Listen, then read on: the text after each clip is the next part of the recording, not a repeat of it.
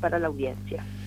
Bien, Karina, eh, queremos saber este, acerca de este paro que tienen programado. Bueno, las medidas de fuerza en realidad empezaron ya hace varias semanas con movilizaciones sectoriales en distintas áreas de la administración pública, fundamentalmente reclamando una mejora salarial y una discusión paritaria para el segundo semestre que el gobierno demoró. Eh, en la medida que eh, nos fuimos teniendo soluciones, este, el conflicto eh, fue tomando otra dimensión hasta que finalmente hubo una reunión paritaria que, se declaró insuficiente, con una propuesta que no alcanza, que, que realmente evaluamos que necesita un esfuerzo más por parte del gobierno. Después hubo una suspensión de la reunión paritaria y finalmente la semana pasada una propuesta que tampoco conformó porque además todos los otros puntos que habíamos planteado han sido rechazados. En este contexto habíamos anunciado para el día viernes un paro de 24 horas que por las razones de público conocimiento no se pudo llevar a cabo, pero también teníamos, en caso de que no prospere la negociación paritaria, previsto un paro para el día de mañana, y como no hemos tenido hasta este momento convocatoria ni propuesta superadora, hasta ahora ese paro se va a cumplir sin concurrencia a los lugares de trabajo y en todas las áreas de la administración pública. ¿Cuándo se va a cumplir? Mañana miércoles, este, en, los distintos sectores eh, y fundamentalmente pidiendo retomar la paritaria con un nivel de discusión que nos permita llegar a una solución conforme la situación que viven hoy los trabajadores estatales.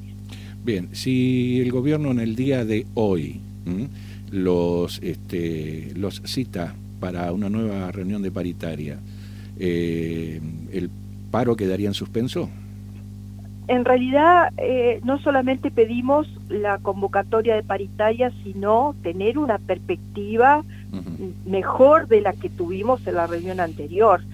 Eh, así que yo eh, en, realidad, este, la verdad que a esta altura es difícil pensar que no lleguemos al paro porque no hubo ni acercamiento, ni señal, ni ninguna otra respuesta que nosotros podamos pensar que este, va a cambiar la situación para mañana.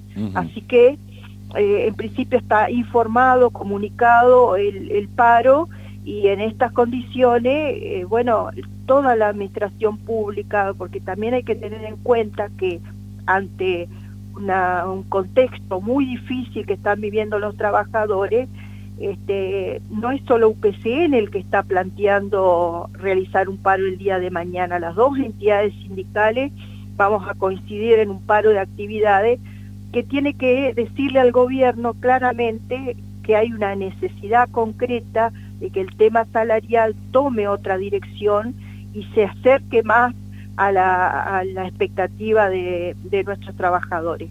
Así que bueno, este, esta la, este, en este momento es la situación y este, eh, por ahora eh, estamos yendo al paro el día de mañana. Perfecto, la única forma de que este paro quede en suspenso es que desde el gobierno los vuelvan a, citar a paritarias, pero con una eh, propuesta superadora. Exactamente, donde además están en juego los pedidos de recategorización, de regularización de contrato de obra, eh, revisar el tema de las asignaciones familiares que quieren eh, pagarlo atrasado en dos tramos que, no conforma tampoco, es decir, hay una serie de, puntos que este, están en discusión, además, por supuesto, de darle a la paritaria la importancia que tiene, porque parece que el gobierno no ha tomado registro de que la paritaria estatal comprende no solamente los sectores que están cercanos a la Casa de Gobierno, sino amplias este, sectores mayoritarios que involucran a los comedores escolares, a los auxiliares de educación, a todo el, sistema de salud y a los registros civiles y de la propiedad, entre otros organismos, es decir, todos servicios críticos que necesita el Estado para funcionar en sus tareas esenciales. Así que este, eh, eh, un poco también lo que le estamos pidiendo es que este diálogo revalorice la paritaria estatal y le dé el lugar que corresponda. Perfecto. Eh, ¿Puede haber alguna conciliación obligatoria? Desconozco, no está dentro de las de las posibilidades que evaluamos este, desde el sindicato, así que en las próximas horas la definición la tiene el gobierno. y yo creo que lo, mejor es que reflexione y que este, entienda que hay que profundizar la discusión. Podemos llegar a, este, acercar posiciones eh, si hay voluntad y si están dispuestos a que la, lo que generan los trabajadores no es un gasto, sino realmente una inversión para las tareas esenciales que tienen que darse en la administración pública. Perfecto. Pasado, eh, digamos, el día de mañana con el paro concretado, eh, ¿analizan más medidas de fuerza para el caso de que esto no mejore?